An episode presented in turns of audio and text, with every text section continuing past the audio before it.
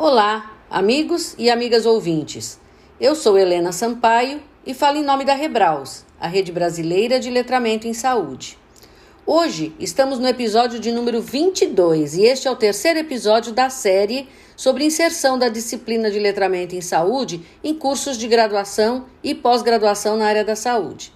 Já estiveram aqui conosco a doutora Cláudia Machado Coelho Souza de Vasconcelos e a doutora Catarine Lima Moraes. Hoje, eu mesma vou estar com vocês, falando um pouco da minha experiência com a inserção da disciplina Letramento em Saúde dentro dos muros acadêmicos. Diferente das colegas que me antecederam, a minha experiência é relativa à inclusão desta disciplina na pós-graduação, talvez uma das inclusões mais antigas desta disciplina no Brasil.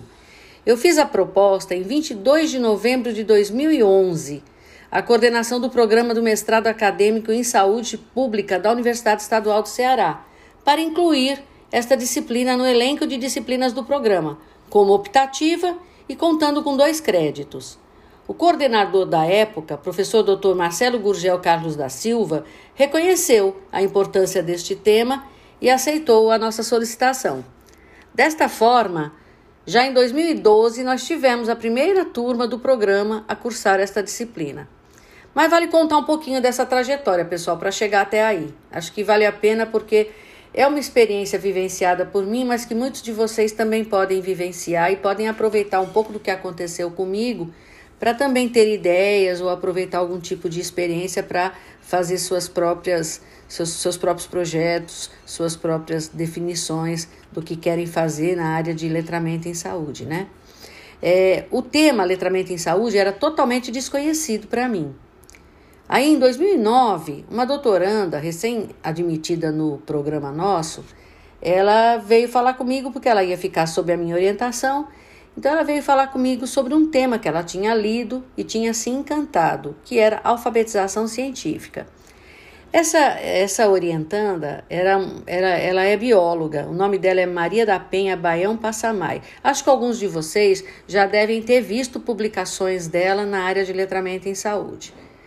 O fato é que ela estava muito entusiasmada com esse tema e, continuando a ler sobre isso, ela encontrou o tema, o tema alfabetização em saúde. E aí a gente traduzia mais corriqueiramente alfabetização, letramento em saúde como alfabetização em saúde quando a gente via o health literacy.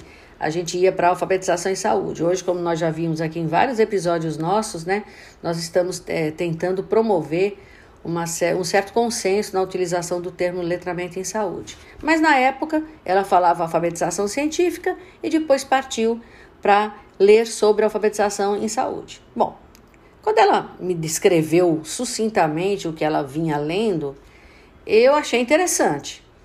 Mas eu reconheci a minha total ignorância nisso aí. Eu não sabia nada sobre isso, nunca nem tinha ouvido falar.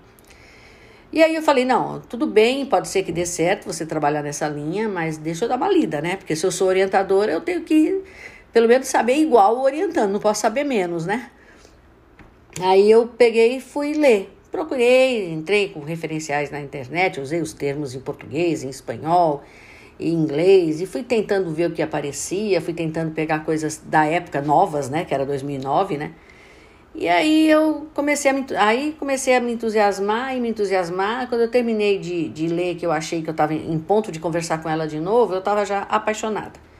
Porque realmente o letramento em saúde, para mim, virou uma paixão. Né? E foi à primeira vista, né? foi na primeira, nas primeiras leituras. E aí, na, quando eu fui conversar com ela novamente, o que, que aconteceu? Na época, eles estavam abrindo um, uma chamada para financiamento de pesquisas e aí nós combinamos, eu falei para ela, Penha, vamos, vamos concorrer aqui, vamos concorrer nesse edital, nessa chamada, e vamos entrar com esse tema, letra meia, alfabetização em saúde, na época era alfabetização em saúde, vamos entrar com esse tema, e aí você já vai adiantando a sua tese de doutorado, e se o financiamento sair, você consegue fazer mais coisas, consegue avançar mais no que você está querendo aprofundar. E aí nós criamos um projeto, né, que era chamado Plano Alfa Nutri, vocês também encontram com esse nome Plano Alfa Nutri na, na página do nosso laboratório, lá na Universidade Estadual do Ceará. Nosso laboratório é o Nutrindo, Nutrição e Doenças Crônicas. Vocês encontram lá o relatório final desse plano. Então, esse plano Alfa Nutri, ele acabou sendo contemplado com financiamento. E aí sim, A Penha pôde tocar adiante tudo que ela estava querendo fazer da tese, né, como um subprojeto dessa pesquisa financiada. E o interessante é porque os resultados foram mostrando uma baixa compreensão das informações em saúde por parte da população.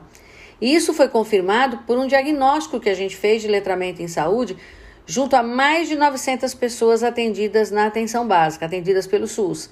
E a gente utilizou para fazer esse diagnóstico um instrumento que vocês, inclusive, já ouviram aqui no episódio de número 14, que foi o teste de letramento em saúde, que na época a gente utilizava como TOEFL, porque ele não era é, validado, ele era traduzido livremente, não é?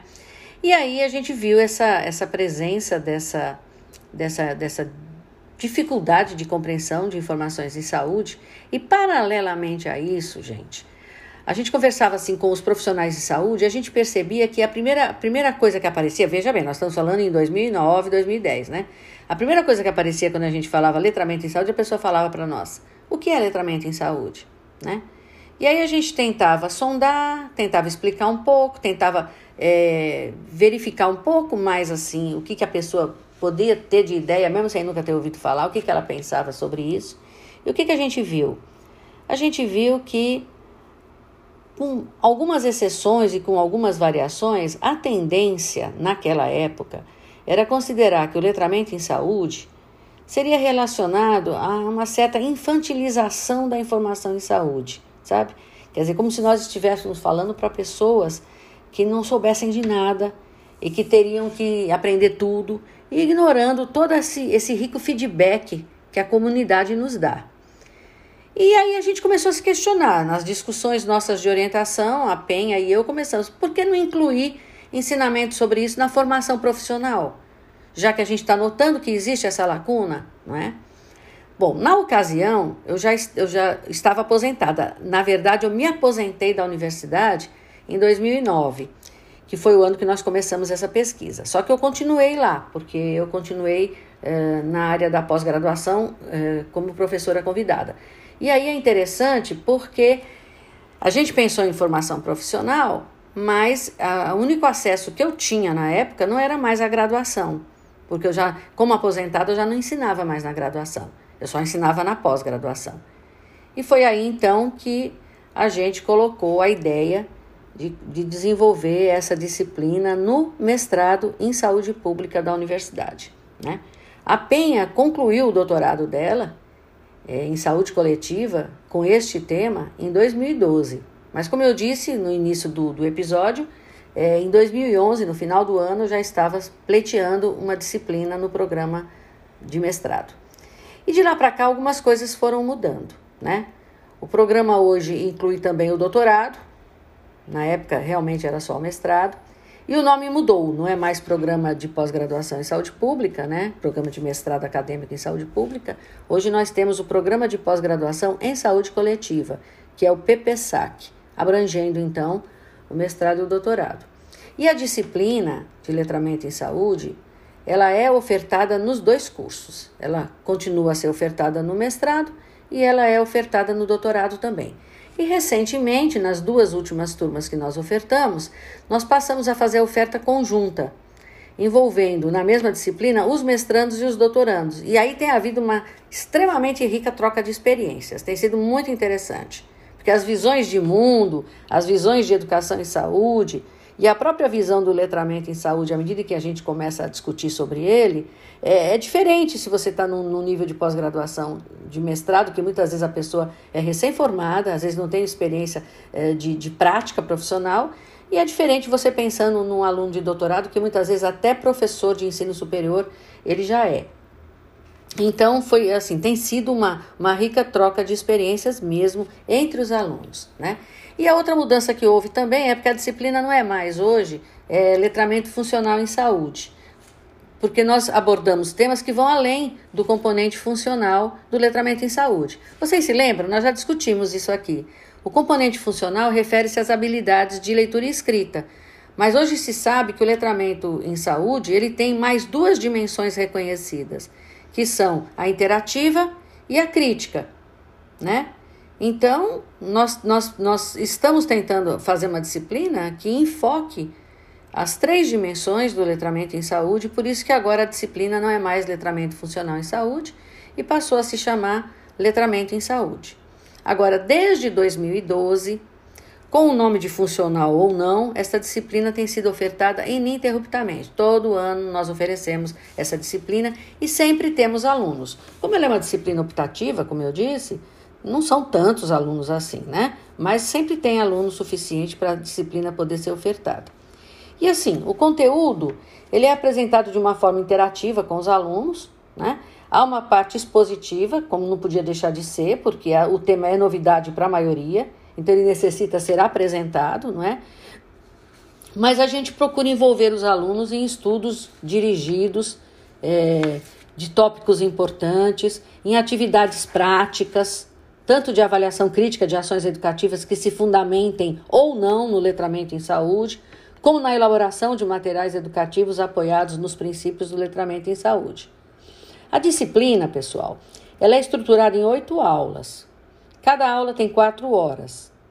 Nós iniciamos com os fundamentos histórico-conceituais do letramento em saúde, principalmente enfocando exatamente a evolução da perspectiva mais funcional de leitura e escrita para as perspectivas interativa e crítica.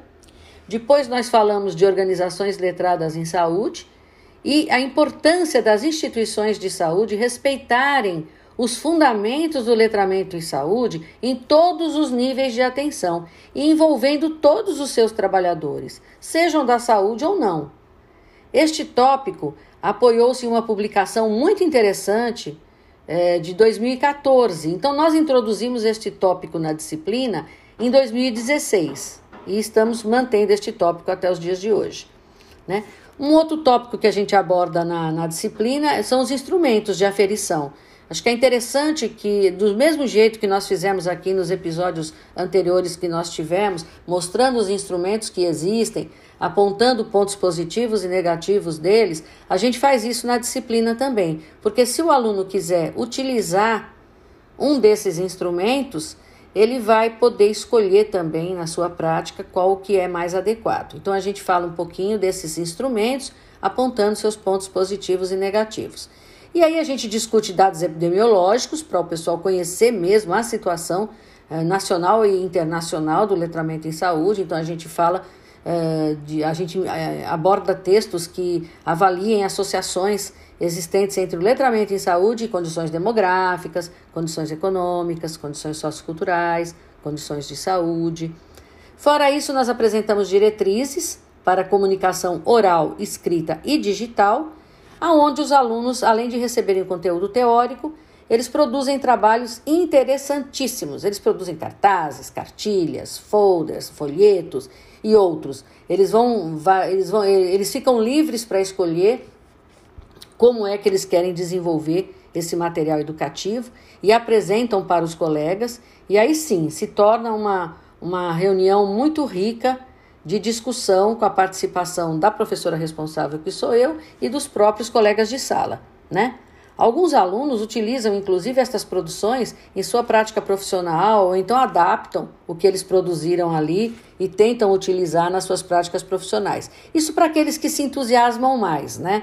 Porque a gente sabe que tem aluno que faz a disciplina porque realmente o tema despertou uma indagação, né? Uma inquietação. Mas tem aluno que faz a disciplina porque tem que fazer, porque ele precisa de um determinado número de créditos e a disciplina está ali para completar os créditos. Então, logicamente, o nível de participação e de envolvimento e de alegrias e satisfações com, o, com a disciplina também passa por isso, né? passa pelo fato do aluno estar ali apenas para é, completar seus créditos, e aí mesmo assim ele ainda pode se entusiasmar demais e encampar mesmo isso daí para a sua prática futura, mas também passa por aqueles alunos que já ficaram despertados para o tema. E aí muitas vezes alguns se dedicam mais, outros se dedicam menos, mas assim, de um modo geral, é, as produções desses alunos, independente do entusiasmo, têm sido espetaculares. Cada turma que eu finalizo, pessoal, eu saio encantada. Eu fico com pena da disciplina terminar. Eu fico com pena porque eles se dedicam, eles discutem, eles brincam. É uma coisa muito legal, sabe? Muito legal. Então, às vezes a disciplina acaba, são oito encontros, né? No instante passa, é uma vez por semana, né? São oito semanas. No instante passa, aí eu fico, oh meu Deus, acabou, tem que esperar a próxima agora. Mas tem sido muito bom. E assim, eles são muito proativos. Por exemplo, vou citar um exemplo para vocês que é legal porque vocês já escutaram essa pessoa aqui nos nossos episódios. É o Duda, do Duda Quadros. Ele foi, ele foi, ele falou conosco, se vocês forem olhar, no episódio número 5. Ele falou sobre educação popular em saúde e a literatura de cordel no letramento em saúde. E eu estou falando dele por quê? Porque ele cursou essa disciplina e o grupo de trabalho dele, né, eles eram divididos em grupos, né, é, desenvolveu um cordel sobre o uso da máscara em tempo de Covid. Então, isso foi no início do ano passado, então foi uma coisa assim, bem, bem na moda da época, né? O que estava se preocupando, a dificuldade que as pessoas tinham em aderir ao uso da máscara, o uso inadequado da máscara.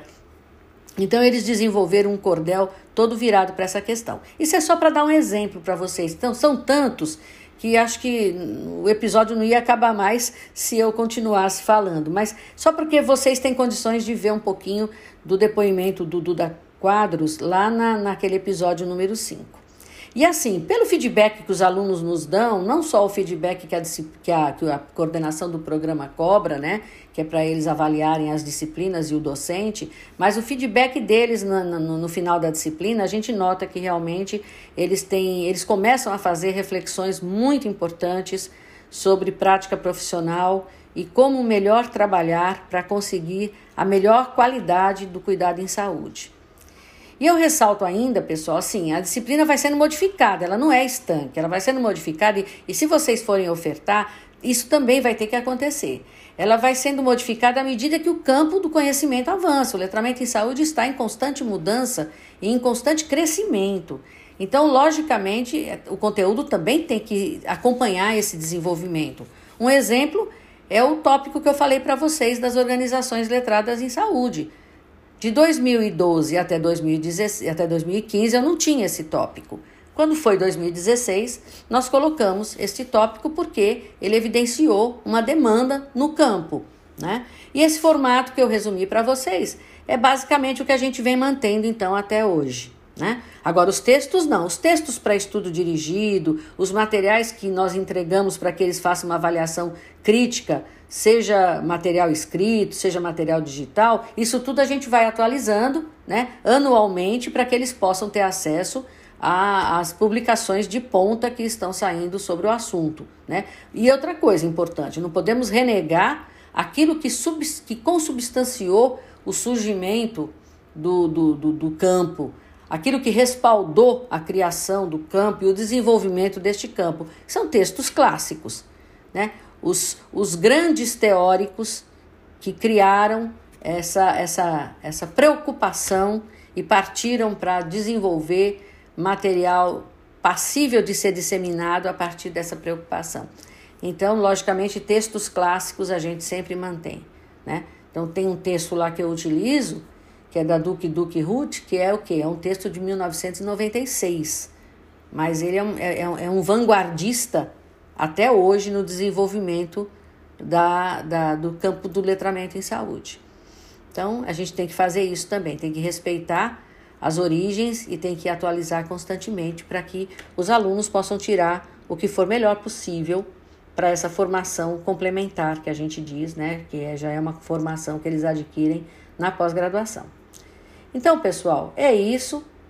Meus queridos amigos, minhas queridas amigas ouvintes, eu mostrei aqui mais uma experiência de inclusão desta disciplina na formação profissional, aqui com o foco na pós-graduação em saúde coletiva.